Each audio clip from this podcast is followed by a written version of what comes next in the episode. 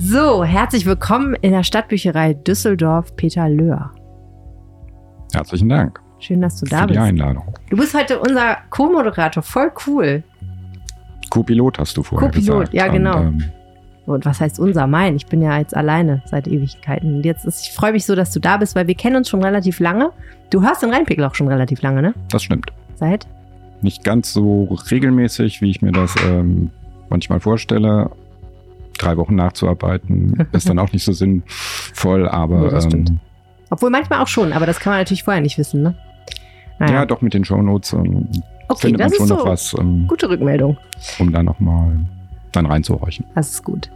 Wir sind hier nicht allein im Studio heute in der Stadtbücherei. Meine Tochter ist da, die ist nämlich leider krank und konnte nicht in die Kita gehen, deswegen klappert sie da hinten mit ihren Spielsachen rum. Und Niklas ist da, der aktuell bei der Rheinischen Post ein Praktikum macht im Bereich Audio und Podcast. Der klappert überhaupt nicht, der ist super leise. Er winkt aber. Den könnt ihr dann am Samstag wieder im Aufwacher-Podcast hören, wenn ihr wissen wollt, wie er klingt. Jetzt gerade macht er nur Daumen hochzeichen. Sehr gut. Jo, so sieht's aus. Ähm, und du bist da, du bist ähm, unser, ähm, also einer der Hörerinnen und Hörer, die auch in der WhatsApp-Broadcast-Liste unterwegs sind bei uns. Wir haben ja so eine kleine Community, die wir gerade aufbauen. Und ähm, als ich gesagt habe, hey, ich gucke gerade mal nach äh, Gastmoderatoren, weil ich gedacht habe, ich würde eigentlich ganz gerne einfach mal ein paar Leute einladen in den Podcast, hast du gesagt, ja, also ich weiß gar nicht, wie das lief. Du hast nicht direkt gesagt, ja, ich mache das gerne, aber Ich habe gesagt, mich interessiert das ähm, mit diesen Podcasts und ähm, die Technik und ich würde da gerne mal Ja. reinhorchen. Und Ja. du hast gefragt, ob ich nicht auch Interesse hätte, Co-Pilot zu sein. so und habe ich aus. gesagt, warum nicht? Und jetzt bist du natürlich wahnsinnig beeindruckt von der Technik. Bin von der Technik beeindruckt und ähm, komplett nervös. Und, ähm, Wirklich? aber- Bist du nervös? Nein. Okay, gut, dann ist gut. Okay, weil wir haben nämlich drei super coole Themen, durch die wir uns jetzt mal hier so durchackern. Ähm, ich fange einfach mal mit dem ersten an, denn es ist ein Thema, was mich tatsächlich einfach persönlich betrifft. Ähm, es wird ja alles teurer im Moment gerade, aber 900 Prozent teurer, das muss man auch erstmal schaffen. Das ist aber so mit den Anwohnerparkausweisen in Düsseldorf, die auch demnächst da eingeführt werden, wo ich wohne und ich glaube auch, wo viele andere Leute wohnen, weil sich nämlich die Zahl dieser Anwohnerparkzonen extrem vergrößern wird. Das heißt aber aktuell hast du keinen Parkausweis und Mhm. ähm, kann man Nee. davon, dann geht das ja von null auf irgendwas. Ja, es das geht kann man ja in Prozenten gar nicht mehr ausdrücken. Das stimmt, das stimmt. Ähm, ja, äh, da können wir gleich nochmal drüber reden. Das ist nämlich eine spannende Frage, ob man nicht doch vielleicht noch einen Trick anwenden kann.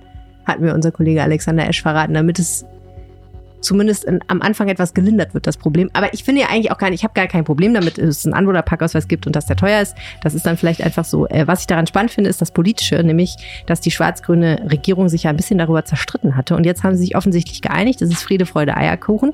Und sie wollen endlich mal so ein Parkraumkonzept auf die Beine stellen, was wirklich funktioniert. Und wir lassen uns gleich mal erklären, was das eigentlich genau bedeutet, was die eigentlich wollen und vor allen Dingen auch, was das natürlich für die Leute in Düsseldorf bedeutet. Sex, Drugs and Rock'n'Roll. Ähm, das ist das, was man in Backstage-Räumen von großen Konzerthallen oder kleinen ähm, Konzerthäusern erwartet. Und dazu gibt's ähm, sicherlich viele Legenden zu Spezialwünschen von großen Künstlern, abgestimmte Einrichtungen und die Frage, ob das tatsächlich so ist, ähm, die hat sich der rheinische Postkulturredakteur Philipp Holstein gestellt und ähm, wird uns was zu den Backstage-Räumen in Düsseldorf erzählen. Bin so gespannt. Ich denke ja immer an sortierte M&M's bei sowas, ne? Apropos M&M's, wer Wein mag, der muss sich das nächste Wochenende fett im Kalender anstreichen. Ab 16. März gibt es nämlich passend zur Messe Pro Wein reichlich weinselige Veranstaltungen in der ganzen Stadt und wir sagen euch gleich zusammen mit Brigitte Pavetic, was sich davon lohnen könnte. Mein Name ist Helene Pawlitzki und ich bin in der Stadtbibliothek Düsseldorf mit Peter Löhr. Und ihr hört Folge 250 dieses Podcasts und der Rhein steht bei 1,46 Meter. Rheinpegel. Der Düsseldorf-Podcast der Rheinischen Post. Herzlich willkommen im Rheinpegel-Podcast, wo wir jede Woche darüber sprechen, was Düsseldorf bewegt. Mein Name ist Helene Pawlitzki. Ich kümmere mich bei der Rheinischen Post um die Podcasts. Mich kennt ihr schon. Mein Name ist Peter Löhr. Ich höre diesen Podcast, das schon eine ganze Weile und ähm, bin dem Aufruf gefolgt, ähm, hier mal Co-Pilot oder Co-Moderator zu sein und ähm, ja, fand das eigentlich eine sehr schöne Sache. Ich bin gebürtig auch aus Düsseldorf, ähm, in Arcad aufgewachsen seit dem neunten Lebensjahr, wohne mittlerweile in Langenfeld, bin verheiratet, habe zwei erwachsene Söhne, habe Mathematik studiert und ähm, mit so einem Studium landet man in der IT-Beratung. und ja, Sowas passiert dann. Oder man wird Mathelehrer, ne? oder man wird Mathelehrer. Das hat dich nicht so ähm, gereizt. Ich war in der Tat auch eingeschrieben fürs Lehramtsstudium, aber ah. nach dem ersten halben Semester ähm, Pädagogik bin ich ausgestiegen. Gedacht, das ist nicht so welche Kinderbär. Und ähm, wie schaut man als Erkrater slash Langenfelder eigentlich so auf Düsseldorf, auch wenn man im Herzen Düsseldorfer ist? Ist das für dich ein Blick von außen oder tatsächlich so Düsseldorf, du, du betrachtest das einfach als Vorort von Langenfeld? Ähm, es ist ein Stückchen Blick von außen, wobei ich ähm, gerne mehr dazugehören würde, aber man fühlt sich schon ähm, allein durch den Verkehrsverbund so ein Stückchen ähm, ausgegrenzt, weil da eine, eine Grenze ist, die Stimmt. einfach ein paar Euro mehr kostet. Ja. Ähm, das macht schon mal, was einem noch ein Stückchen Verbundenheit ähm, bringt, ist, dass in der Zeitung ähm, die Lokalteile vom Düsseldorfer Süden halt auch noch mit ausgeliefert werden. Das, ja, ähm, stimmt. Es war immer ein Riesending, wenn ich hatte ja, als ich studiert habe, ähm, hatte ich ein VRR-Studienticket aus Dortmund und man, wenn wir nach Köln wollten, was wir gelegentlich wollten, was Drama. Ich, es war ja, es war immer furchtbar, weil ähm, ich habe ja in Köln auch volontiert in, während des Studiums mhm. und ähm, musste deswegen schon ab und zu mal hin und her fahren und du kamst halt bis Langfeld, aber danach halt musstest du halt ein Zusatzticket lösen und äh, also ganz oft habe ich das einfach vergessen oder ne, dann saß ich im Zug und dachte, äh, warte mal, im Moment Langfeld, da war doch was. Das war es, es gibt auch so lustige Sachen von Leuten, die beide Tickets in der Tasche haben und in Langenfeld raussprinten, um dann den, das Ticket zu entwerten und ähm, hoffen, dass sie noch wieder reinkommen, bevor die Tür halt ähm, das zugeht. Das ist ja komplett absurd. Ich meine, das ist hoffentlich nicht mehr so heute, oder? Ähm, ich habe eine Bahncard 100, von daher Dir ist das, das alles ähm, egal. Ja, toll. Luxusmensch, also echt ja. eine Bahncard 100. Ja, toll. Ähm, ich wollte einmal kurz Hörerfeedback vorlesen, ähm, weil wir super nette Nachrichten bekommen haben. Holger hat geschrieben nach der letzten Episode, wo wir ja Eis essen waren, um mal zu gucken, was kostet die Kugel Eis eigentlich in Düsseldorf im Moment. Und äh, Spoiler Alert, sie ist teurer geworden. Toller Podcast mal wieder, aber jetzt habe ich total Bock auf ein Eis. Weißt du zufällig, ob Unbehauen jetzt schon wieder auf hat? Und da äh, piekst er ein bisschen in die Wunde. Das ist tatsächlich ein Problem gewesen letzte Woche war ja der 1. März. Das ist ja Saisonstart der. Eisdielen. Ähm, und normalerweise finde ich ja immer, ich, wenn ich sowas wissen will, gucke ich meistens auf Google Maps, weil ich finde, da findet man eigentlich meistens die richtige Info. Weil egal, ob der Betreiber vercheckt hat, das auf seine Website zu stellen oder bei Facebook reinzutun oder so, irgendwie weiß Google Maps das immer. In diesem Fall hat das aber nicht hingehauen. Google Maps wusste nicht, dass die Eisdielen am 1. März wieder aufhaben. Oh. Ja, es hat mich tief enttäuscht. Und ähm, seitdem denke ich mir, okay, was ist eigentlich noch alles eine Lüge, was ich auf Google Maps lese. Aber ich glaube, Unbaraun hatte schon wieder auf. Ich schließe das daraus, dass es einen einzigen Facebook-Post gab, den ich nach Googelei gefunden habe, der zeigte ein Eis von Unbehauen. So, da war offensichtlich jemand schon ganz früh da gewesen. Aber aus diesem Jahr, oder? Ja, ja, es war von diesem Jahr, aber ich, also es wäre auch jetzt so eine Quelle gewesen, wo ich gedacht hätte, naja, ich würde da jetzt nicht hingehen, extra um 20 Kilometer laufen, und dann festzustellen, die haben doch nicht auf, nur auf der Basis dieses einen Facebook-Posts. Die, die, liegen ja auch so ein bisschen ab vom Schuss da der Aachener Straße. Ja, genau, wahrscheinlich. Ich meine, ich wenn du um die Ecke wohnst, kannst du auch einfach gucken ja. gehen, ne? Genau. Aber ja, äh, so. Und aber auf ihrer, ihren ganzen Instagram, Facebook und so weiter Profilen habe ich es auch nicht so richtig schließen können. Also ich bin mir auch nicht ganz sicher, aber ich schätze mal, sie werden jetzt wieder aufhaben. Ich glaube, 1. März ist offiziell Saisonstart für die Eisdielen. Was natürlich ein bisschen schrecklich ist, weil es ja noch geschneit hat diese Woche. naja. So, und dann haben wir eine schöne lange WhatsApp bekommen von Markus die ich jetzt ganz vorlesen werde, weil ich sie einfach so nett fand und es einfach mit mir runtergeht wie Öl. Ich bin ein wirklich brennender Fan des Rheinpegel-Podcasts. Keine Folge geht mir verloren, auch wenn ich zeitlich bedingt nicht immer sofort reinhören kann. So hole ich das wirklich in jedem Fall auf meinen ausgedehnten Joggingrunde am Wochenende jeweils nach. Ich fand damals schon die Art, wie du mit Arne zusammen moderiert hast, sprachlich brillant, danke. Und von den Themen immer wieder inspirierend. Umso mehr freue ich mich, dass du mit der Neugestaltung, bei der du nunmehr viele Redakteurskolleginnen mit einbeziehst und mit den Bonusepisoden, die dann auch noch in der Printausgabe Erscheinen, das Niveau noch einmal deutlich gesteigert hast. Jetzt freue ich mich, wenn ich Mitglied deiner Rheinpegel-WhatsApp-Community werden kann. Liebe Grüße aus dem linksrheinischen Markus. Das ist doch süß, oder? Das ist ähm, sehr schön und dass man das sehr gut beim Joggen hören kann, kann ich bestätigen. Okay, das Habe ich auch eine Zeit lang gemacht. Ja, ja, also ähm, ich finde das total nett, dass er schreibt. Lieber Markus, vielen Dank. Natürlich kannst du gerne Teil der Rheinpegel WhatsApp Community werden und das könnt ihr auch machen, wenn ihr mir eine WhatsApp schreibt an 0160 80 80 844. Dann hört ihr ab und zu mal von mir und könnt mir natürlich jederzeit auch schreiben, was ihr so in Düsseldorf beobachtet, was euch so an Themen interessiert und so weiter und so fort. So. Und jetzt frage ich mich natürlich, was hat dich so diese Woche Düsseldorf technisch bewegt, abgesehen jetzt von den Themen, die wir so gleich besprechen? Habe ich ein bisschen drüber nachgedacht. Ähm, mir ist gar nicht so furchtbar viel eingefallen, was mich Düsseldorf technisch ähm, bewegt hat. Ich denke jede Woche an Fortuna und DEG. Ähm, das finde ich aber sehr angenehm, dass das in diesem Podcast ähm, nicht thematisiert wird. Echt? Warum findest du das dann angenehm? Weil das dann die eine Zeit ist, wo du nicht an Fortuna denkst. Nee, aber ich finde, Fußball ist so ein ausgelutschtes Smalltalk-Einsteigerthema. Ich habe. Je nachdem, wie man es betreibt. Also bei mir wäre es auf jeden Fall ein Smalltalk-Nichtskönner-Thema. Deswegen. Tja, okay, verstehe. Also ähm, darüber, ja, darüber reden wir dann jetzt nicht über die DG und Fußball. Aber du hast, ähm, du hast ähm, dich beschäftigt mit äh, Pek und Kloppenburg, ne? Und Kloppenburg ist mir tatsächlich aufgefallen, wobei mir nicht mehr klar war, ähm, ist das was, was schon letzte Woche war oder ist das diese Woche bekannt geworden, glaub, dass die Woche. unter ein Schutzfirmen, Mhm. Schutzschirmverfahren ähm, schlüpfen wollen? Und das hat mich insofern ein Stückchen ähm, berührt, weil Pek und Kloppenburg für mich das Klamottenkaufhaus ist, das ich halt seit, Echt? ähm, ja, da gehst du immer hin. seit wir gehen heute da noch immer hin und ich bin da schon von Kindesbeinen an hingegangen. Also wenn es darum ging, ähm, Klamotten zu kaufen, das waren irgendwie Hemd, Hose, war das Pek und Glockenburg und ähm, die Schuhe gab es dann bei Juppen. Hm, witzig. Bei Juppen gab es ähm, diesen Spielkeller mit dem Ja, ja. Hubschrauber und der Rutsche, die vom Ja. ersten Stock in den Das ist Keller schon cool. Da gehe ich mittlerweile auch hin, tatsächlich mit dem Kind. Aber auch deswegen, weil es natürlich schon auch echt einfach spezialisiert ist, so ein bisschen auf so eine Schuhe und so auf Kinderschuhe. Das ist ja schon, wie ich gelernt habe, gar nicht so trivial. So, so Kinderschuhe kaufen. Man denkt ja, kleine Füße, kleine Schuhe, aber nein, nein, so einfach ist das nicht. Ja, Pek und Kloppenburg, hm, also äh, ich, da, ich finde ja immer bei sowas, da denkt man sich so krass, dass so ein Traditionsgeschäft irgendwie so den Halt verlieren kann an so einer Stelle ne? und dann doch Hilfe vom Staat braucht, um weiterzumachen. Aber es zeigt halt einfach, dass ähm, dieser ganze stationäre Einzelhandel wirklich ein Problem hat. Genau. Da, das zeigt das und was mich aber auch überrascht hat, dass man es vorher nicht mitbekommen hat. Hm?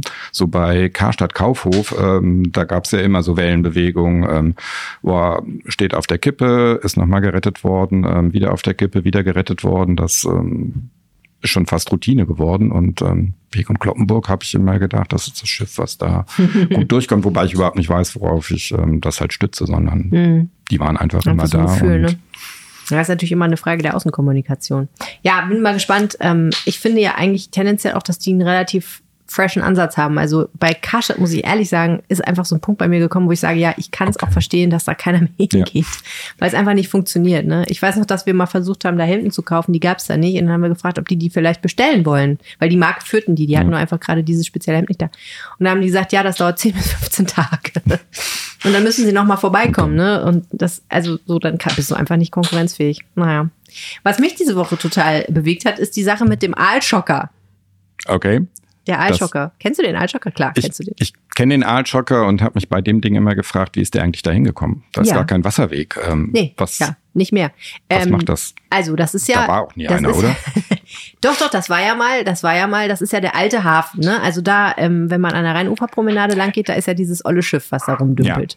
Genau. Okay. Und das war doch, doch, das war durchaus mal ein, ein Hafenbecken, wo auch man vom Rhein aus reinfahren konnte und Und da hat er gelegen und den Rest hat man drumherum gebaut? Nee. Nee, ja, das ist, nee, es ist, nee, es ist ganz anders. Also, das, das, so, das war der alte Hafen und der wurde tatsächlich auch zur Versorgung der Düsseldorfer verwendet, vor langer, langer Zeit. Dann nicht mehr.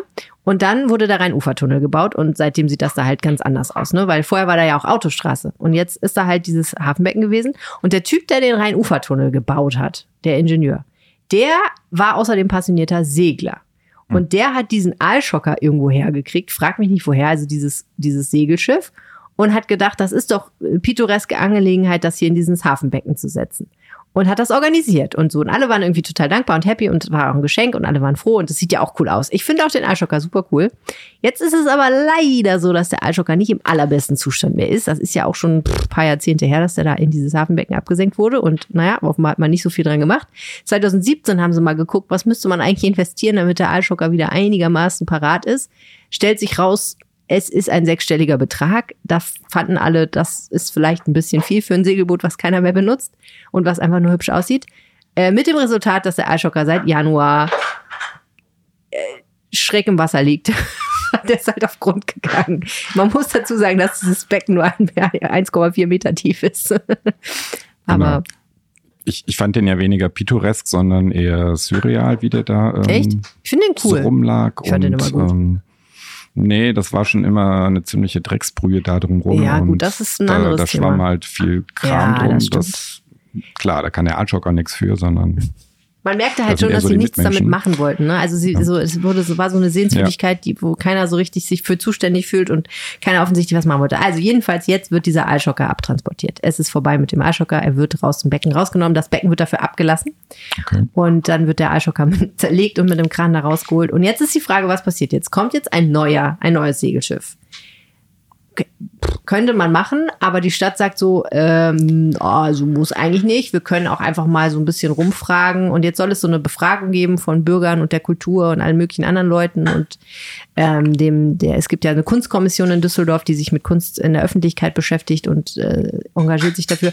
Naja, die sollen halt alle mal sagen, was wäre denn schön für diese Wasserfläche? Könnte man die vielleicht auch noch anders nutzen?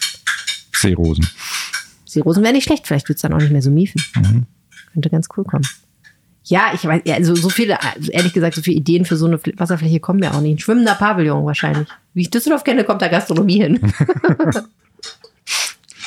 Das wäre ja was. Naja, die Geschichte hat mich auf jeden Fall, äh, irgendwie hat sie mich bewegt. Ich meine, ich habe auch wenig Aktien im Eishocker, aber ja, war so. Ich habe mir immer noch die Frage gestellt, warum heißt das Ding so? Was ist da schockierend dran? Oder ist wahrscheinlich irgend. Ich habe das einfach so hingenommen, aber ich glaube, dass das einfach der Name für so ein bestimmtes Segelboot ist. So wie Jolle gibt's auch einen Eishocker. Ja. Vermute ich. Also wenn es jemand besser weiß da draußen, bitte melden. Wir sind ahnungslos. Gleich sprechen wir übers Anwohnerparken. Vorher machen wir eine kurze Pause, in der vielleicht auch ein bisschen Werbung läuft. Und wir sind zurück und Peter, du hast eine Bahncard 100. Genau. Du glücklicher Mensch. Die zahlt glücklicherweise mein Arbeitgeber und ähm, Das ist nice. Bin sehr neidisch. rentiert sich, wenn man ähm, zweimal die Woche nach Frankfurt fährt. Oh ja, das stimmt. Okay, das heißt aber Parkplatz suchen ist ganz generell für dich eher nicht so ein Thema.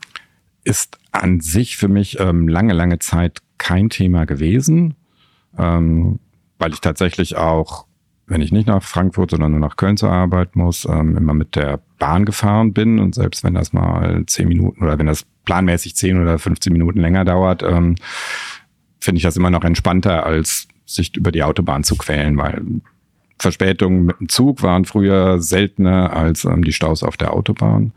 Aber die Bahn tut wirklich einiges dafür, ähm, das umzudrehen. Und ich weiß nicht, ob man das hier mitbekommen hat in Düsseldorf, aber Langenfeld ist ja, wie du eben sagtest, die Grenze zwischen den beiden Verkehrsverbünden. Und ähm, die S6, die ja von Essen bis nach ähm, Köln fährt, die ist in Langenfeld ähm, abgehängt nach Köln.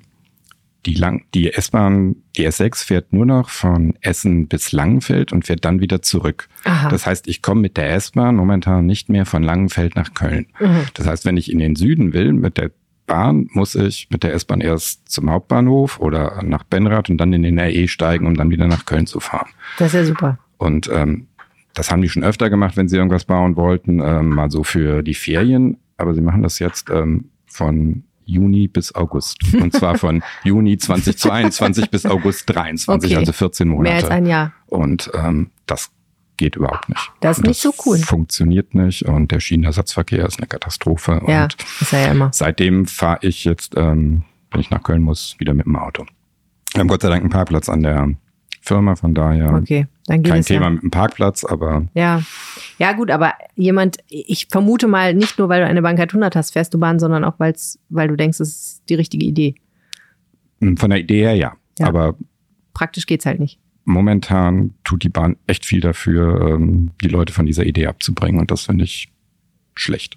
In dieser ganzen Verkehrspolitik spielt Psychologie ja eine riesige Rolle. Ne? Die Frage, wie bequem ist es, wie viel kostet es, ähm, was passiert, wenn es mal nicht klappt, gibt es Alternativen und so weiter und so fort. Und im Grunde sind wir da schon beim Thema. Autos müssen weniger werden in Düsseldorf. Das finden, glaube ich, alle bis auf denjenigen, der gerade im Auto sitzt und von A nach B fährt, wo ich mich gar nicht ausnehmen will. Und um diese Fragen gibt es unfassbar viel Streit. Also zum Beispiel um die Frage, wie viel muss es eigentlich kosten, wenn man sein Auto öffentlich abstellt? Und hilft es der Verkehrswende, wenn Parken schwierig und teuer ist? Oder macht das eigentlich nur ein paar Leuten das Leben schwerer und ist unsozial? Und genau über diese Sache gab es ja Streit zwischen den Grünen und Oberbürgermeister Stefan Keller. Wir haben es hier im Podcast thematisiert. Die Grünen wollten das Anwohnerparken ausweiten und sehr, sehr, sehr teuer machen. Also wirklich sehr teuer. Die, der Oberbürgermeister hat das kurzfristig gestoppt, weil er gesagt hat, das können wir jetzt nicht machen. Energiepreise steigen, Inflation, das können wir nicht auch noch machen. Das wäre wie eine zweite Miete für, für, für Autofahrer, hat er gesagt. Und ein Grüner hat ihn daraufhin den Retter der SUV-Fahrer genannt. Das ist natürlich auch hart polemisch, ne? das ähm, ist polemisch, definitiv. ich musste bei dem Thema ähm, an Studentenzeiten denken. Also da habe ich während des Studiums in Friedrichstadt gewohnt. Ähm, da gab es noch keine Anwohnerparkausweise, aber Parkplätze waren trotzdem ähm, knapp und man konnte damals noch von 22 Uhr bis 7 Uhr ähm, war das Parken auf der Corneliusstraße freigegeben. Oha. Dann hat man den Wagen da abgestellt, weil da häufig noch Platz war und ähm, die harte Währung für den Studenten war halt, man musste vor 7 Uhr aufstehen, um den Wagen da wegzufahren. ähm, dann war aber glücklicherweise auf der Straße dann ähm, Platz, ähm, weil die arbeitende Bevölkerung dann die Parkplätze wieder freigemacht hat. Verrückt, ey. Anyway, es gibt jetzt eine Einigung bei dieser Frage, wie machen wir das mit dem Anwohnerparken und was soll das überhaupt kosten? Und diese Einigung hatten, haben die Fraktionsspitzen von Grünen und CDU sehr stolz diese Woche verkündigt. Und ich habe mit unserem Politikredakteur aus der Lokalredaktion Alexander Esch genau darüber gesprochen. Alex, mir ist gerade etwas Unglaubliches passiert. Ich bin mit dem Auto nach Hause gefahren. Ich hatte auf dem Rücksitz ein schlafendes, krankes Kind und ich habe in meiner Straße wie immer keinen Parkplatz gefunden und hatte gesehen, dass ein Mann gerade eingeparkt hat und die Tür zugemacht hat und weggegangen ist. Und ich bin zu ihm hingegangen und habe ihn gefragt, ob er mir seinen Parkplatz gibt. Und das hat er gemacht. Er ist wieder rausgefahren aus seinem Parkplatz. Oh wow, aber ja, aber gut, wenn du fragst. Naja, hätte auch sagen können, nö, geht nicht, ich muss zur Arbeit. Also ja, ich weiß, also ich hätte es nicht in jedem Fall gemacht an seiner Stelle muss ich Aber es ist natürlich auch eine besondere Situation, ne? So, so, angesprochen wird man ja dann, dann selten. Ja, ist vielleicht auch ein bisschen Meistens ist ja dann ne? eher, wie konnten Sie da vor mir reinfahren? Habe ich auch schon gemacht. Ja. Genau. Naja, vielleicht war es auch ein bisschen fies, ihn so zu fragen. Ich habe ihn vielleicht moralisch etwas unter Druck gesetzt, aber ich fand es unfassbar nett von ihm. Ja, ich wünsche ihm tausend Jahre Glück und ein langes, gutes Leben mit allem Glück der Welt, diesem Mann. Vielleicht löst das ja unser Parkplatzproblem, indem wir einfach, einfach mal aussteigen, uns nett fragen, dürfte ich nicht zuerst? Du das das wäre das wär natürlich nicht. cool. Das wäre ganz schön geil. Wenn das, aber ich fürchte ja, so einfach wird es nicht werden. Ähm, wir sind ja auch mittendrin, dass es äh, alles ein bisschen interessanter, sage ich jetzt mal vorsichtig und äh, hoffentlich neutral wird. Denn langsam kommt ein bisschen Kontur in diese ganze Sache mit dem Anwohnerparken, was ja ein ganz wichtiger Bestandteil der Parkplatzstrategie der schwarz-grünen Ampelkoalition ist, über die mhm. du berichtest. Was hat sich diese Woche ereignet? Ja, Schwarz-Grün, also unsere Mehrheit im Stadtrat, die Kooperation aus CDU und Grünen, hat nun nach Monaten auch öffentlichen Streits einen Kompromiss gefunden, ja letztlich für die Höhe ähm, der Gebühr des neuen Bewohnerparkausweises.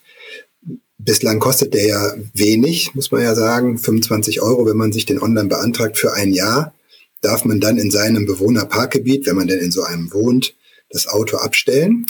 Parkplatz muss man natürlich suchen, also Parkplatzgarantie hat man damit nicht. Aber es ist eben wirklich eigentlich nur der Verwaltungsaufwand, den man da zahlt. Und nach und nach ähm, äh, setzen jetzt Städte höhere Preise an und das macht jetzt Düsseldorf auch. Und das ist natürlich im Verhältnis zu diesem Preis ein gewaltiger Aufschlag, da man jetzt eben je nach Tarifzone, in der man sich da befindet, also je näher man der Innenstadt kommt, desto teurer wird's. Von zahlt man dann jetzt 240, 300 oder sogar 360 Euro.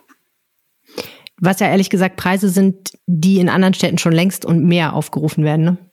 Zum Teil ja. Also ähm, gerade wenn man in Europa sich umguckt, da gibt es Städte, die noch deutlich teurer sogar sind. Ähm, in Deutschland ist es so, dass es diese Möglichkeit erst seit kurzem gibt, für die Städte diese Preise selber so zu bestimmen.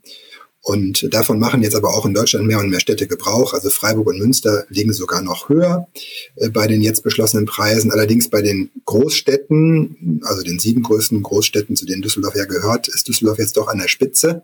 Was aber wohl tatsächlich auch eher daran liegt, dass die anderen Städte eben noch nicht ganz so weit sind und wahrscheinlich auch nachziehen werden in Kürze und wahrscheinlich auch ähnliche Preise dann nehmen werden. Unterm Strich ist es ja auch mein Gott, es ist ein Euro am Tag, ne, dafür, dass man sein Auto in der Stadt abstellen darf dann. Oder zumindest in seinem Bewohnerparkgebiet. Wir hatten ja schon berichtet, dass die Anwohnerparkgebiete auch ausgeweitet werden. Also in mehr Gegenden wird es Anwohnerparken geben, was auch bedeutet, mhm. dass eben Menschen, die keinen Anwohnerparkausweis haben, sondern dort nur zu Besuch sind oder vielleicht Geschäfte besuchen wollen, einen Parkschein lösen müssen. Das hat schon für ein bisschen Irritation gesorgt, weil die Park Automaten zum Teil zumindest schon stehen. Es stehen aber noch keine Schilder da. Es gibt noch keinen Parkscheinzwang. Die laufen, glaube ich, auch noch gar nicht.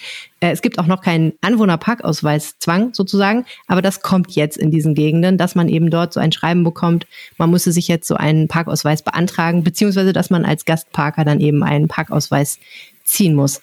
Ja, genau, einen Parkschein ziehen muss. Ja, das ist jetzt ein, also das ist geplant ja für 25 Gebiete. Wir haben 31, also das ist fast eine Verdoppelung der Areale, die dann bewirtschaftet werden. Es hat ja auch einen Vorteil für die Bewohner, hofft man, dass eben dann weniger Kurzzeitparker eben diesen Raum dann lange besetzen oder den auch über Nacht besetzen, sondern dass dann wirklich dieser Platz dann für die Anwohner auch ähm, parat steht. Aber klar, es sind natürlich dann deutlich mehr Bewohner, die dann, wenn sie da parken wollen und eben nicht die Kurzzeitgebühren zahlen, was natürlich nicht geht als Anwohner, oder auch man keine Quartiersgarage zur Verfügung hat, die müssen dann die höheren Preise auch zahlen. Ja. Flingern ist das, glaube ich, jetzt am Hermannplatz, wird das gerade eingerichtet zum Beispiel. Auch in Oberkassel. Ja, da sind wir schon mittendrin ähm, in der Besprechung der Strategie, die dahinter steckt. Warum macht die Politik das? Warum macht sie Anwohnerparken? Und warum macht sie es teuer?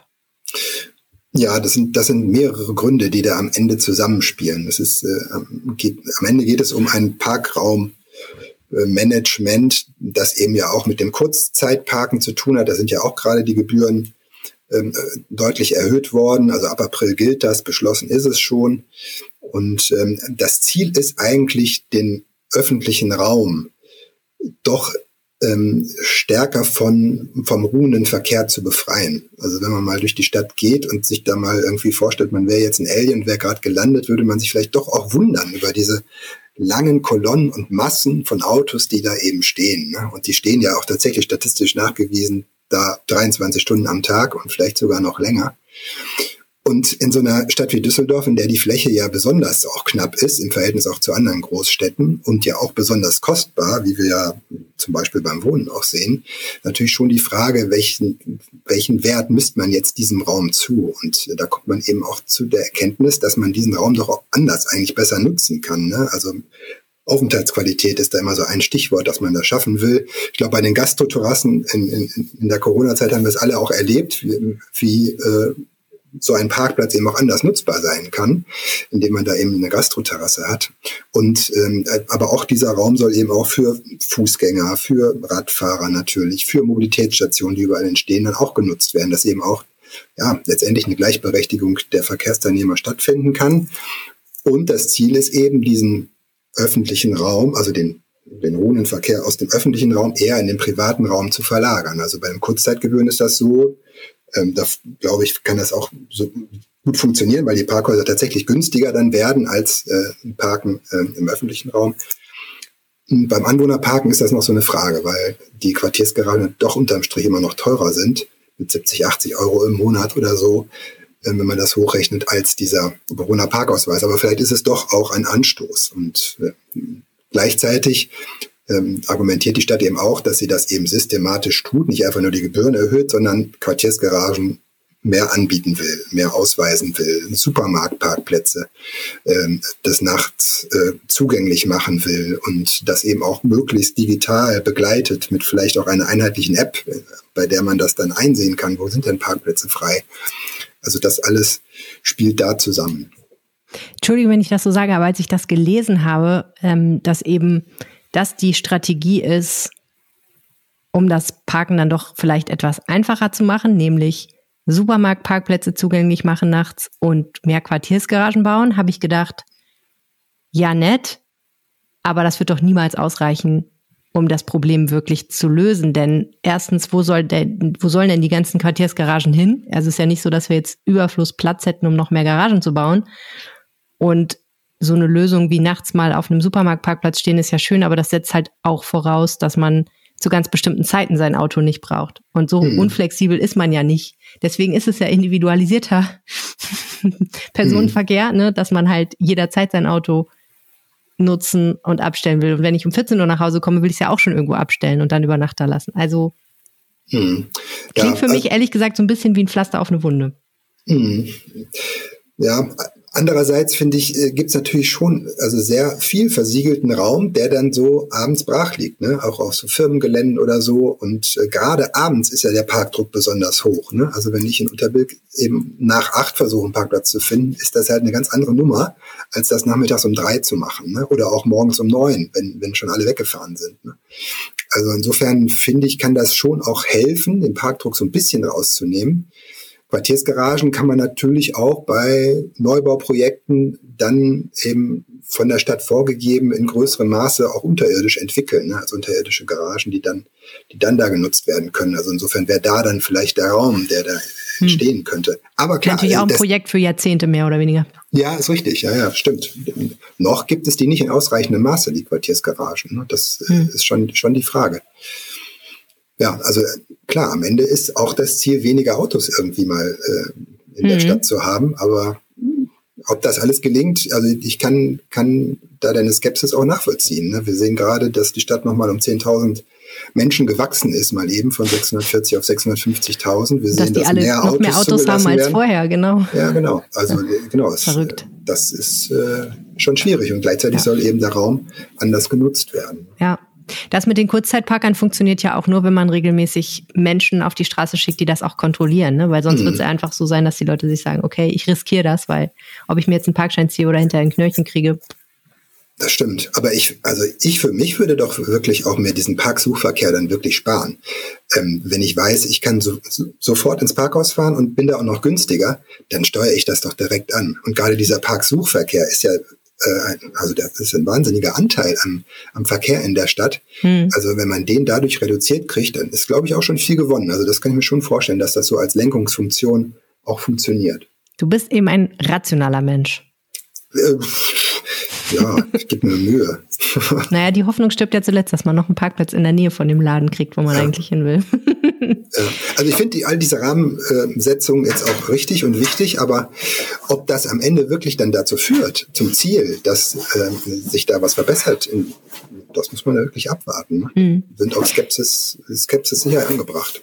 Es gab ja vor ein paar Wochen Streit tatsächlich zwischen Stefan Keller, dem Oberbürgermeister von der CDU, und den Grünen, nämlich genau um diese Frage, wie teuer machen wir eigentlich das Anwohnerparken und wie gestalten wir das alles aus und wann kommt das vor allen Dingen? Hat sich das denn jetzt beruhigt? Sind jetzt alle wieder freundlich und friedlich miteinander? Ja, also das war dann schon äh, eine herzliche Runde da gestern ähm, bei der Pressekonferenz und äh, da war das dann so, ähm, so aus einem Guss, was da vorgestellt worden ist. Ähm, das, das scheint schon so zu sein, dass man sich da jetzt auf einen ganz guten Kompromiss hat einigen können. Das ist auch wohl so gewesen, dass das jetzt, man würde ja vermuten, in der CDU, es wird das eher kritisch gesehen jetzt und so ein hoher Betrag, ähm, dass das doch auch einstimmig da beschlossen wurde in der Fraktion, doch auch getragen wurde bei allen kritischen Stimmen, die es da auch gegeben hat. Insofern glaube ich, ist da jetzt ein ganz guter Mittelweg gefunden worden ähm, und mit dem auch alle irgendwie leben können. Also das äh, das, glaube ich, ist gelungen an der Stelle. Das, aber Stand ja auch mal ein höherer Betrag im Raum, ne? Ja, ist richtig. Die, die Grünen konnten sich natürlich auch mal so 500 Euro vorstellen. Ähm, es war wohl aber angeblich jetzt nicht so, dass das also wie so auf dem Bazar war, die CDU 150, die Grünen 500 und jetzt hat man sich in der Mitte getroffen, sondern das äh, sagen eben auch jetzt so die, CDU-Spitzen zum Beispiel, man hat sich ja wirklich sehr intensiv auch mit äh, Professoren zusammengesetzt, mit dem ADAC auch zusammengesetzt und wirklich der Expertise auch eingeholt und wie sehen das eigentlich diese Experten und äh, aufgrund dieser, äh, dieser Beratung auch ist man dann letztendlich auch zu so einer Summe gekommen. Ne? Also das ist jetzt nicht irgendwie Andreas Hartmut, der CDU-Ratsherr, ähm, hat gesagt, wir haben das jetzt nicht gewürfelt, ne, sondern das ist schon irgendwie so auf Grundlage von Expertise dann auch erstellt worden. Verstehe. Alexander Esch, ganz herzlichen Dank für die Informationen. Danke. Sehr gerne. Ich war ja seit 100.000 Jahren nicht mehr auf einem Konzert, aber ich war dafür neulich erst in einem Backstage-Raum. Wie habe ich das gemacht? Fragt ihr euch jetzt. In welchem? Frage ich mich. In meinem eigenen. Ich so. habe nämlich ein Konzert gemacht. ich habe nämlich selber ein Konzert gegeben. äh, und ähm, zwar in einem Jugendzentrum. Und was ich ja an sowas liebe, ist, die sind ja ganz oft total liebevoll, ne? Also es ist jetzt nicht so, dass du da selber ja. einen Stage Rider einreichst oder irgendwie einen Rider einreichst, wo drin steht, ich möchte irgendwie, weiß ich nicht, folgende Sorten Champagner dürfen dort nur auf 86 Grad gekühlt sein, 86 Grad Fahrenheit, sondern ähm, aber die schmieren dann Brote Und Ja. dann stehen da so kleine Schüsseln. Es ist wie so eine Kinderparty manchmal, ne? So stehen Schüsselchen mit Chips und Flips. Duplo. Und Cola, Duplo, genau. Und so Schokoriegel und so. Und ähm, natürlich auch vielleicht ein bisschen Bier, aber im Jugendzentrum ist das immer alles schön low-key und so. Aber das finde ich immer so süß. Oder die kochen dann selber eine Suppe, ne? Also es ist so richtig schön. Mein Problem ist immer, dass ich leider gar nichts davon habe, weil ich vorm Singen nicht essen kann. Und äh, weil ich sonst ins Mikrofon rülpse. Deswegen habe ich leider nicht so furchtbar viel davon. Aber so war das in meinem Backstage-Raum. Ähm, die Backstage-Räume, die Philipp Holstein in seinem großartigen Text beschreibt, Peter, die sind ein bisschen anders unterwegs, ne? Ja, sind sie. Ähm, fand ich aber ähm, total spannend, den Text. Und ähm, ich hatte nur eins vermisst. Ähm, hast du auch mal beim Savoy nachgefragt? Nee, es ging mir ja vor allen Dingen um so klassische Rockmusik und Popmusik ähm, äh, Orte. Ne? Äh, natürlich gibt es sehr viel mehr. Auch das Spektakulum soll ja einen ganz schönen und äh, authentischen Backstage-Raum haben. Aber mir ging es vor allen Dingen um die ganz großen und ganz populären und alteingesessenen, ähm, in die vielleicht auch die Leute aus der Umgebung fahren oder von weit her. Und da habe ich mir dann eben den PSD Bank Dome ausgesucht, ähm, die frühere Philips Halle, die jetzt Mitsubishi Electric Halle heißt, die Arena und das Zack. Ich, ich war nur drauf gekommen, weil der letztens ähm, beim Grobschnittkonzert ähm, sehr gelobt wurde und Ja. ähm, Ah, es ist vielleicht ich die Folgegeschichte, würde ich Ja, sagen. Da bietet sich Nachfolge, doch an. ja. Also Stoff genug gibt's jetzt schon eigentlich für eine Nachfolgegeschichte. Das stimmt. Obwohl das Stück sehr lang ist, äh, hätte ich da noch sehr viel mehr schreiben können und das ist schon ein besonderes Thema, weil es auch so mythenumrankt ist. Ne? Dabei äh, gleichzeitig äh, kann kaum jemand etwas darüber sagen, weil kaum jemand wird ja vorgelassen in diesem Backstage-Raum. Auch die Veranstalter dürfen ja, sobald sie die Halle vermietet haben, im Grunde diesen Bereich nicht mehr betreten. Das gehört dann eben dem Mieter und sozusagen dem Star. Und diese Herzkammer, diese Schatzkammer des Rock'n'Roll sozusagen, die betreten ja, wenn überhaupt, nur eine Handvoll Leute. Ne? Das ist auch das Spannende, ne? Äh, Du berichtest ja seit Jahrzehnten, glaube ich, kann man mittlerweile sagen, Ja. für die Rheinische Post über Konzerte und gehst natürlich von der anderen Seite an die Sache ran, nämlich von vorne an die Bühne sozusagen und guckst, was passiert auf der Bühne. Und ähm, hast du dich denn in deiner Tätigkeit als ähm, Musikkritiker jemals gefragt, was passiert im Backstage-Raum oder ist das jetzt erst im Zuge dieser Recherche passiert? Nee, das habe ich mich gefragt. Deshalb habe ich mir die Geschichte ja auch ausgedacht. Ähm, ich habe mich immer gefragt, was passiert in Backstage-Raum. Und für mich ist das immer noch eine Projektionsfläche, auf die ich all das, ähm, was man mit den schönen Seiten der Rockmusik oder auch der Popmusik verbindet, projiziere. Und es gibt ja die wilden Stories. Eine ganz bekannte ist ja die von Queen, die 1978 in New Orleans die Aftershow-Party ähm, für ihre Albumveröffentlichung Jazz gefeiert haben. Und da, da äh, schwärmt man von, von Tabletts mit Kokain, von Silbertabletts, von Fackeln, von Schlangenbeschwörern. Also der Im Backstage-Raum. Im Backstage-Raum. Und äh, ähm, der ganz große Backstage-Mythos wurde da geboren. Ne? Und ich wollte einfach mal gucken, wie ist das, wenn man diese Räume betritt, wenn sie kalt sind, sozusagen? Wenn gerade kein Star da ist, denn wenn er da, da ist oder sie, darf man ja nicht rein. Kriegt man noch etwas von der Atmosphäre mit? Ist das wie eine Aura-Badewanne? Nimmt man da noch so ein bisschen was äh, von Bowie, der mal dort gewesen ist, oder Bruce Springsteen oder Rosalia, die zuletzt in der Mitsubishi Electric Halle aufgetreten ist, deren Konzert ich total toll fand. Kriegt man da noch von äh, etwas mit oder kann man zumindest projizieren? Und die Antwort, wenn ich deinen Text richtig verstehe, lautet ja und nein. Ja und nein. Also Du musst mal erzählen, wie das war, als du in den ersten Backstage-Raum reingekommen bist dann. Genau, ich habe zuerst, äh, wurde ich da, möchte ich mich auch bedanken bei D-Live, die mich äh, in diese heiligen Orte reingelassen haben. Das ist ja die Veranstaltungstochter der Stadt, genau, die Genau, äh, diese genau, die die Orte betreiben eigentlich. Ja, die Arena, ne, und die Mitsubishi Halle und den PSD Bank Dome. Und die haben mich sehr freundlich ähm, da reingeführt. Und natürlich sind das Mehrzweckräume, eigentlich eher Produktionsbüros als klassische Backstage-Räume. Die werden nämlich man kann sich das vorstellen wie eine Leinwand, die dem Künstler übergeben wird. Und dem Künstler obliegt es nun, diese Leinwand nach seinen Vorstellungen zu füllen. Es gibt eigene Firmen, die diese unmöblierten weißen Räume für die unterschiedlichen Künstlerinnen und Künstler möblieren. Von Madonna heißt es, sie habe sich mal auf einer Tournee ihr eigenes Wohnzimmer, was äh, eigentlich in London ist, auf und abbauen lassen in den jeweiligen Backstage-Räumen. Die haben doch einfach zu viel Geld, die Leute. Ja, wenn man Monate auf Tour ist und das Geld hat, warum soll man sich das nicht schön machen? Ja, ne? okay. Und äh, das, der Standard ist wohl ein Sofa, zwei Sessel, ein Couchtisch und viele Pflanzen. Das ist besonders populär gerade. Es geht ja immer mehr in Richtung Selbstoptimierung und wer eine monatelange Tournee hat, muss ja auch fit sein. Also Laufband ähm, und so etwas ist dabei, Sportgeräte. Und das wird individuell in diese Räume reingestellt. Schon toll. Hast du mal drüber nachgedacht, wie du dir deinen Backstage-Raum einrichten würdest, Peter? Nee, hatte ich nicht. Ich habe immer nur, ähm, ich kenne keinen Backstage-Raum außer ähm, aus diesem Doku-Film von den Hosen, den man gesehen hat, dass die halt immer eine Tischtennisplatte mit dabei haben Ja. und ähm, einen ziemlich großen Kühlschrank haben. Und dann hatte ich mich gefragt, okay, ähm, nee, ich habe eigentlich nie drüber nachgedacht, ähm, überhaupt, also wenn ich einen Backstage-Raum haben würde, würde ich ja vorne auf der Bühne stehen und ähm, das wäre schon Das würde dich voll auf mein Ding, aber- wenn dem so wäre, ähm, hätte ich auch gedacht, boah, so ein Kühlschrank ähm, sieht schon cool aus, ähm, wäre ich nie auf die Idee gekommen.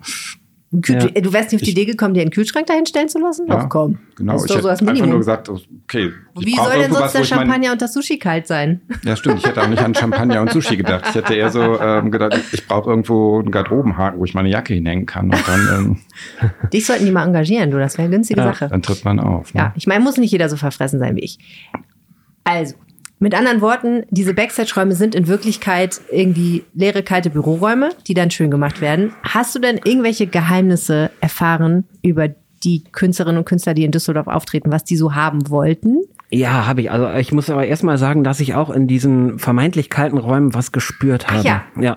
Ich war in dem Backstage-Raum der Mitsubishi Elektrikhalle, die ja früher Philips-Halle war. Und das ist ja für ganz viele Menschen äh, ein Ort, wo sie vielleicht die ersten Konzerte erlebt haben, die sie erlebt haben oder die besten und ich mag diesen Ort sehr und als ich in dem Backstage-Raum stand und mir überlegte, dass da mal Bowie war, Nick Cave, dass Ringo Starr dort gewesen ist, habe ich den Herrn, der mich da durchgeführt hat, Herrn Bergermann, gefragt, ähm, waren die alle hier wirklich in diesem Raum? Und er hat gesagt, ja. Und dann haben wir kurz geschwiegen und uns vorgestellt, wie das wohl war, als diese Leute hier waren. Und dadurch, dass Ringo da war, haben wir ja im Grunde auch einen Kontakt gehabt, eine eine Mikroteilchen-Kontakt äh, Herstellung zu Paul und John und George Ah. und zu den Beatles. Doch das Größte, was man sich vorstellen kann. toll, Einfach ja. die Beatles und so war der Kontakt da. Ja, und es ist sehr, sehr schwierig, an diese Geschichten zu kommen. Ich habe zum Beispiel die Carmen Knöbel angefragt, die früher den Ratinger Hof äh, geleitet hat in Düsseldorf und die hat gesagt, was Backstage passiert, bleibt Backstage. Sie sagt dazu nichts. Und so ging es bei ganz vielen äh, Leuten und deshalb war ich sehr froh, dass zum Beispiel Ralf Dörper, der äh, Mitglied der ganz tollen Band Propaganda früher gewesen ist, Dr. Mabuse, Duell, eine wirklich ganz tolle Band und dann jetzt inzwischen mit Die Krups, diesen Industrial äh, äh, durch die Welt reist, dass er mir einiges erzählt hat. Und äh, Conny Schnabel, der früher das Haus der Jugend äh, geleitet hat und Konzerte organisiert hat, äh, ebenfalls. Und das waren sehr, sehr schöne Geschichten. Was haben die dir denn erzählt für Geschichten? Ähm, eine lustige ist, äh, dass die Krupps mal im Haus der Jugend aufgetreten ist und ähm, das Konzert lief auch gut. Es war sehr voll und wer schon mal dort gewesen ist, weiß, dass voll dort heiß heißt und feucht. Und das Konzert war eigentlich zu Ende. Es sollten nur noch die Zugaben gespielt werden und die Band, die Krupps, ist dann hinter die Bühne gegangen, um mal einmal durchzuschnaufen, um den theatralischen Moment natürlich noch auszukosten.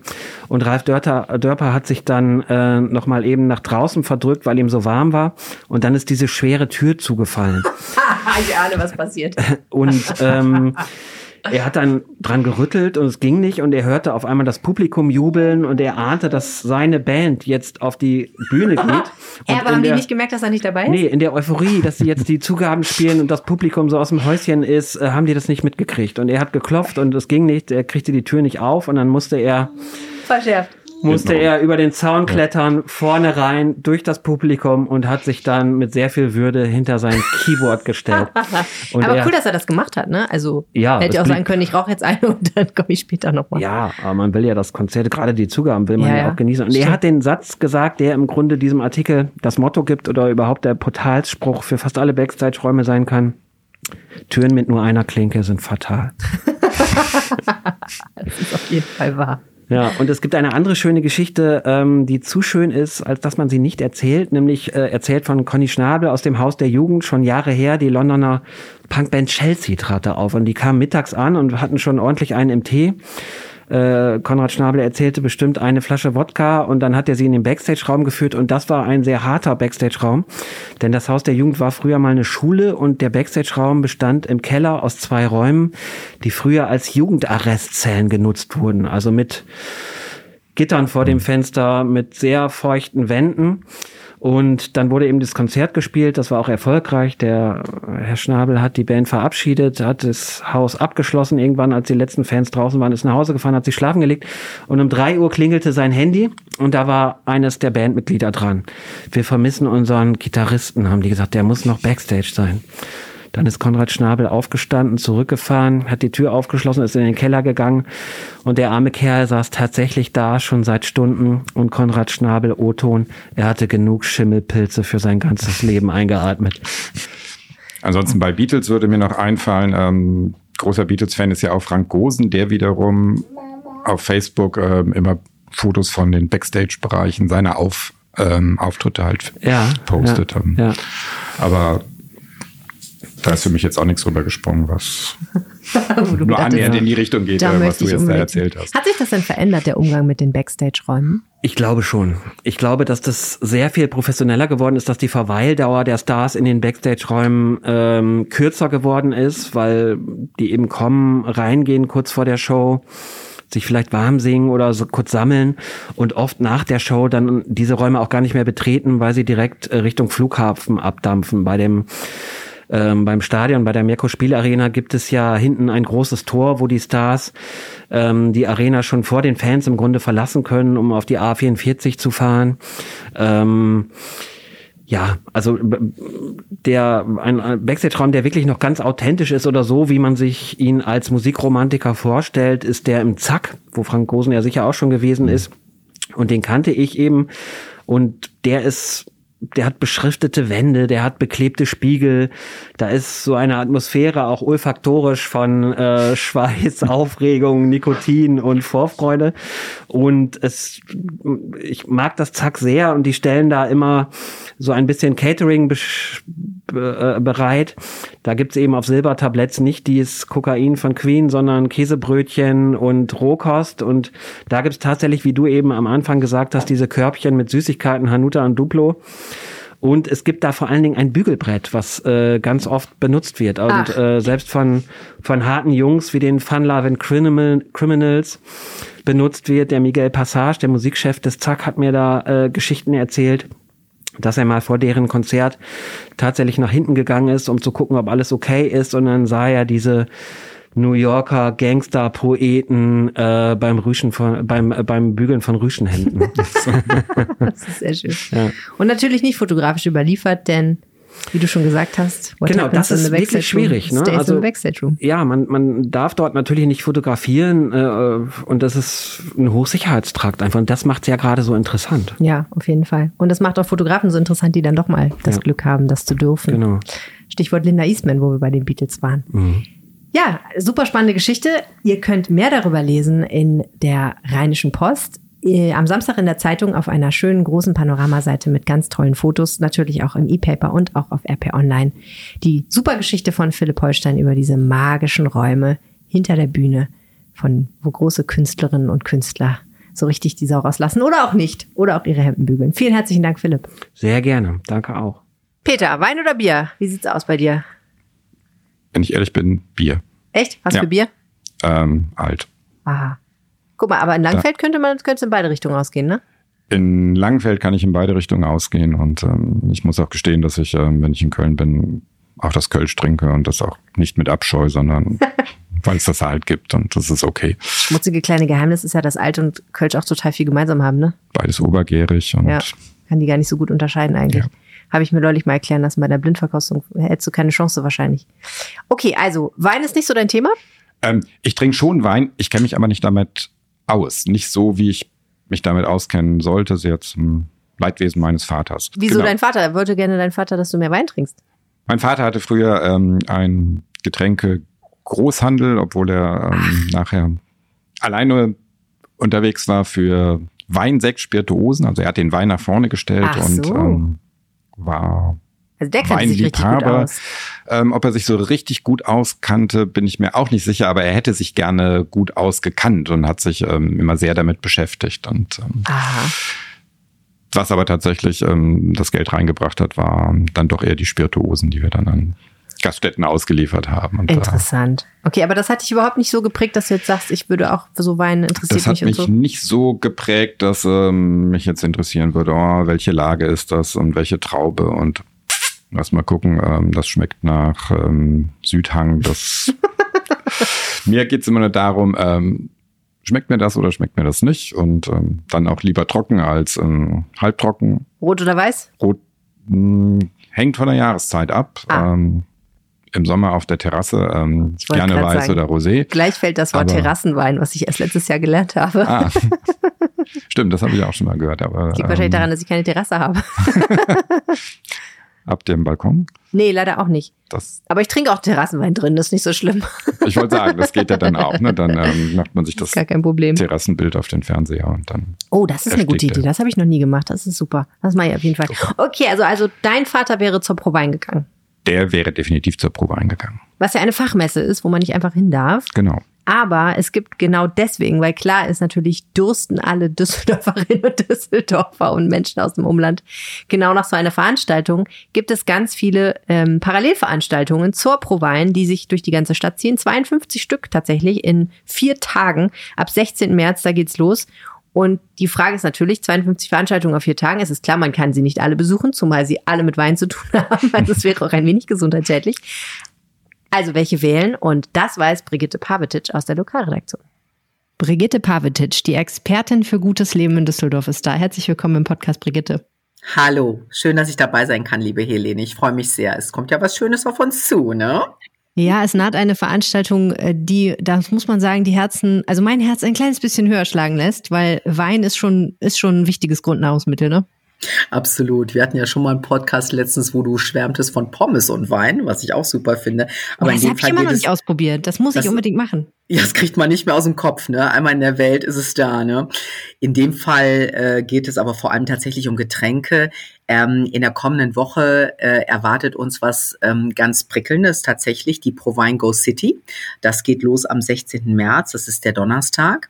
Und äh, die Provine Go City ist das Begleitprogramm, kann man sagen, für die Provine, die so ein Mhm. bisschen zeitversetzt drei Tage später stattfindet. Die Provine auf der Messe ist eine Mhm. reine Fachmesse, wo Ja. wirklich nur Fachbesucher können. Macht ja Die auch Sinn. Provine Macht ja auch Sinn, macht Leute, ne? Sinn. weil sonst würden Leute wie du und ich da einfach durch die Gegend stromern und alles probieren, was nicht Ich fürchte, ich fürchte, Helene, du hast vollkommen recht. Ist so. Wir gehen auf die Provine Go City.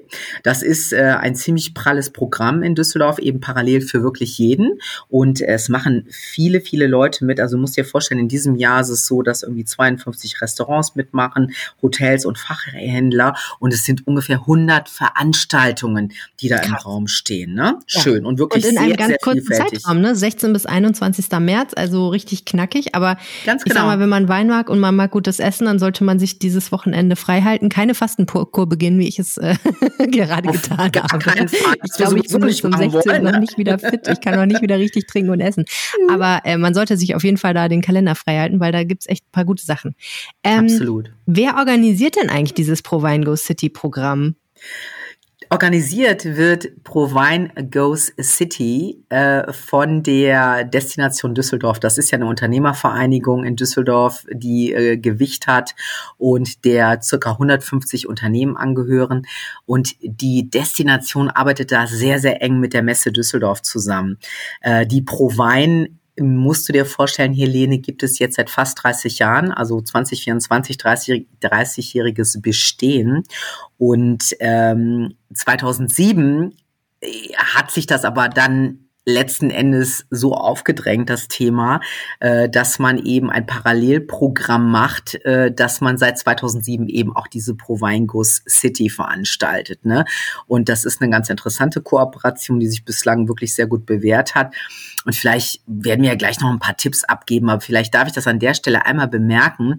Das war nämlich so interessant bei der Pressekonferenz äh, Anfang dieser Woche, denn ein großer Trend bei der Provine als auch bei der Provine Go City ist, ist es, dass alkoholfreie und alkoholreduzierte Weine und Spirituosen immer attraktiver Ach. werden. Also finde ich wahnsinnig interessant, wirklich.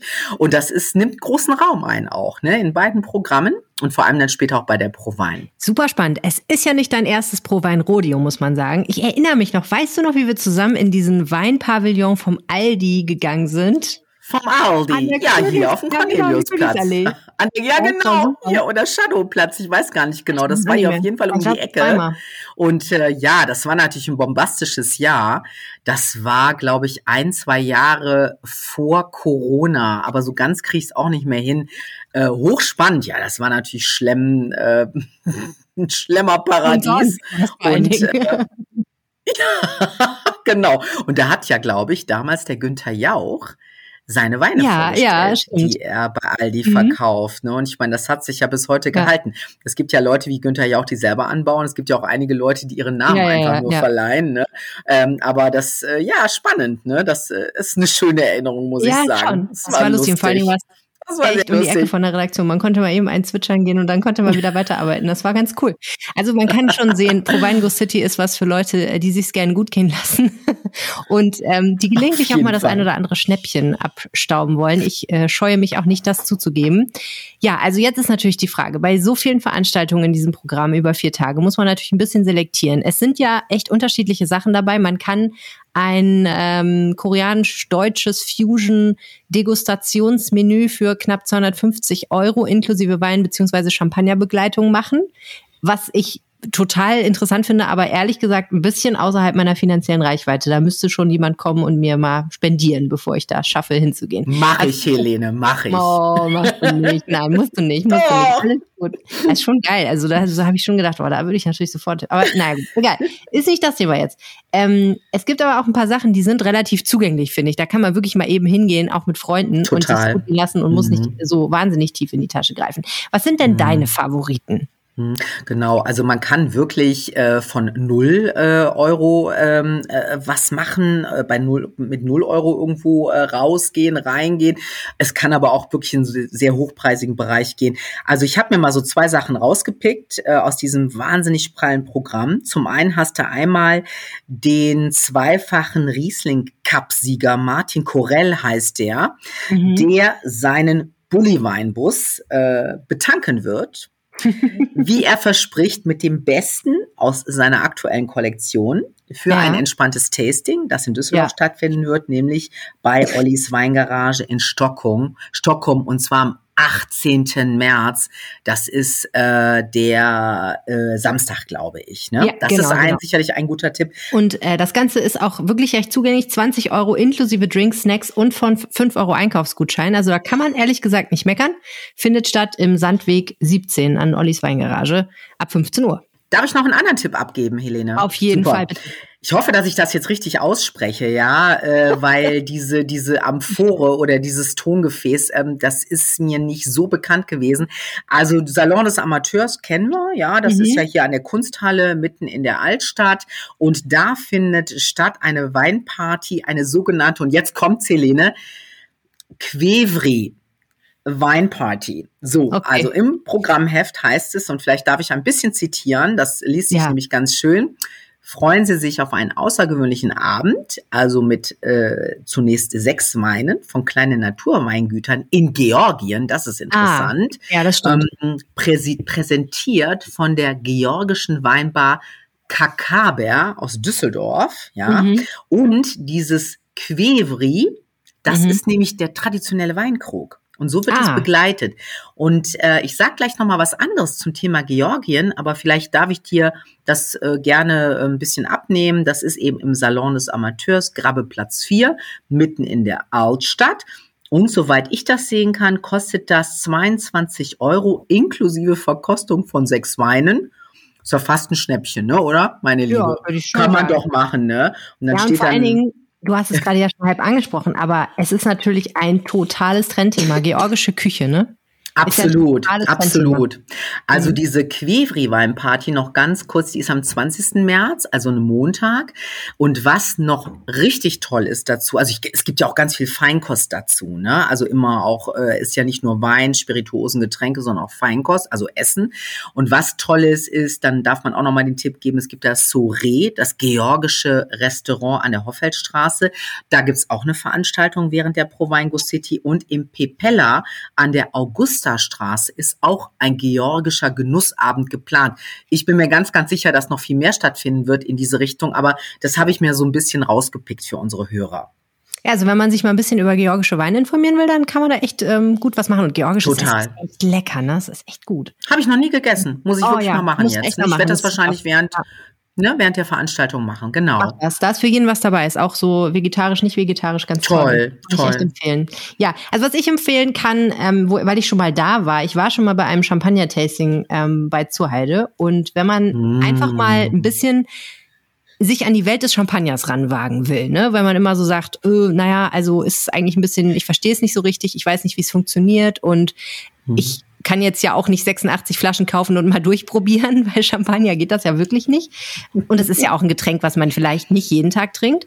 Dann kann ich nur empfehlen, dahin zu gehen. Es ist nicht ganz so günstig wie die beiden Sachen, die du vorgeschlagen hast. Es kostet 69 Euro im Vorverkauf oder 79 Euro an der Abendkasse. Aber man kann da eben dann verschiedene Champagner probieren. 30 verschiedene Cuvées. Champagner ist ja meistens Cuvée.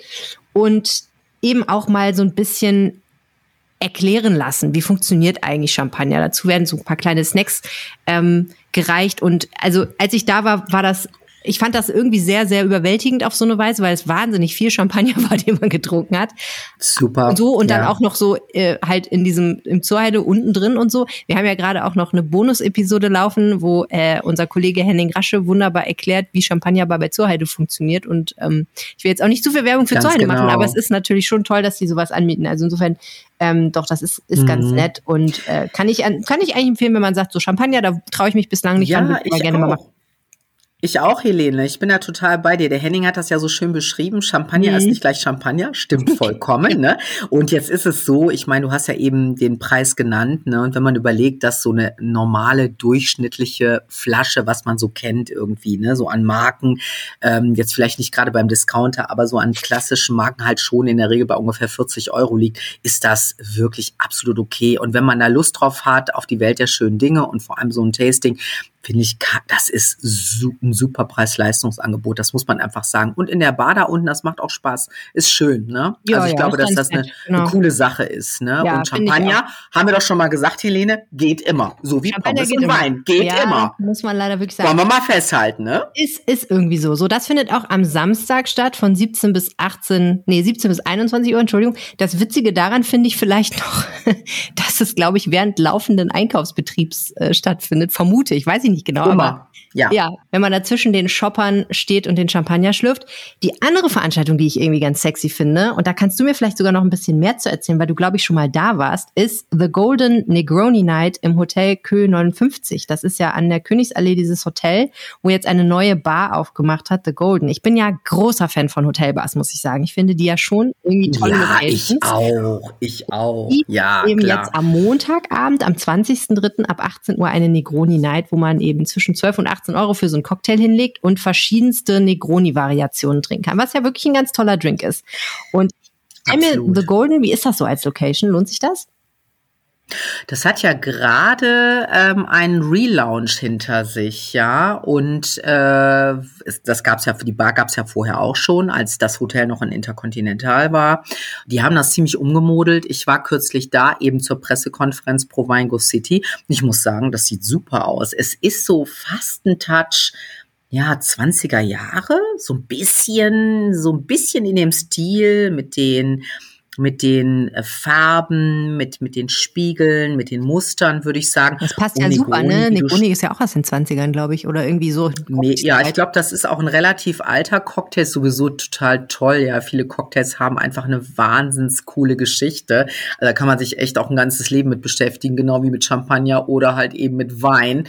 Ähm, und äh, das ist halt ein legendärer Cocktail und äh, natürlich ist da auch, weißt du, du hast da in dieser Bar ähm, auch, das ist so so, ja, lauschig und fast ein bisschen intim. Das ist sicherlich eine wahnsinnig tolle Atmosphäre und ähm, ist überhaupt so ein, so ein Punkt auch, ne? Also nicht nur im Kö 59, sondern eben auch in anderen Hotelbars, wie zum Beispiel Breidenbacher Hof, an der Kö, 25 Hours Hotel in Derendorf, Ruby Luna. Ja, da gibt es nämlich auch so äh, tolle Abende äh, für Cocktailfans. Ja, die werden da auch ziemlich fündig. Mhm. Ne?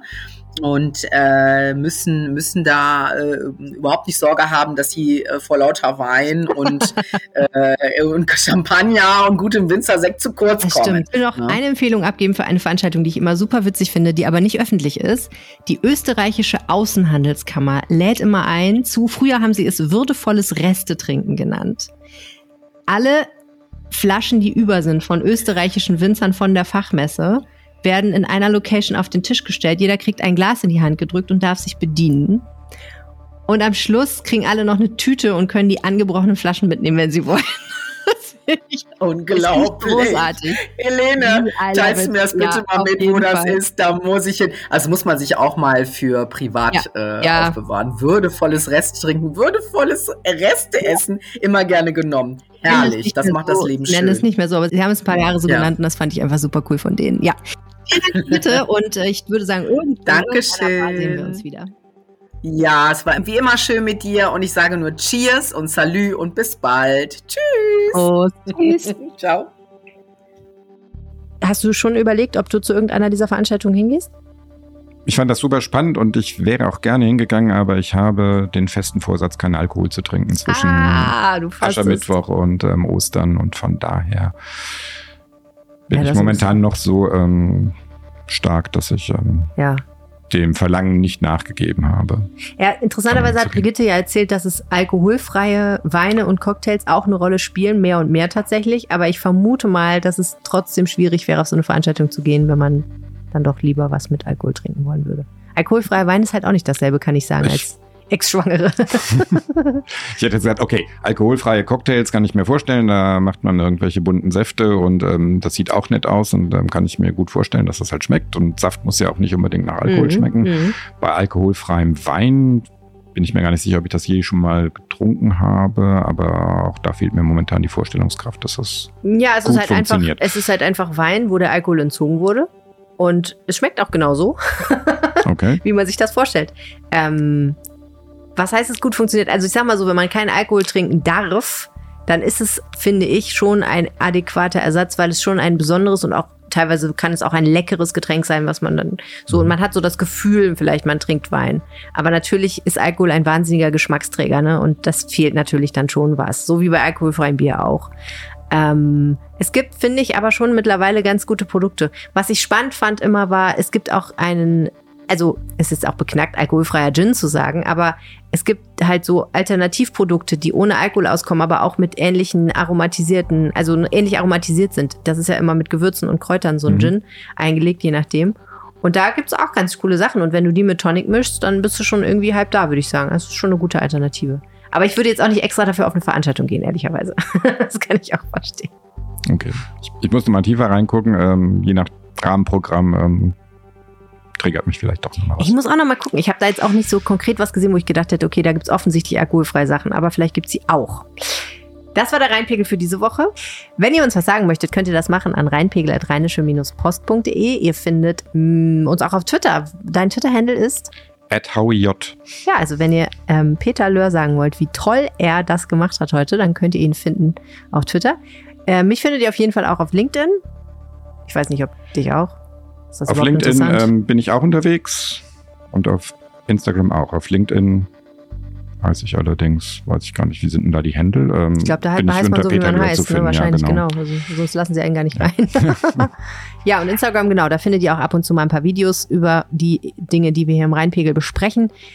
Auf dem Instagram-Kanal RP Düsseldorf. Vielen herzlichen Dank fürs Zuhören. Wir wünschen euch noch eine schöne Woche. Danke für die Einladung. Tschüss. Tschüss. Mehr im Netz.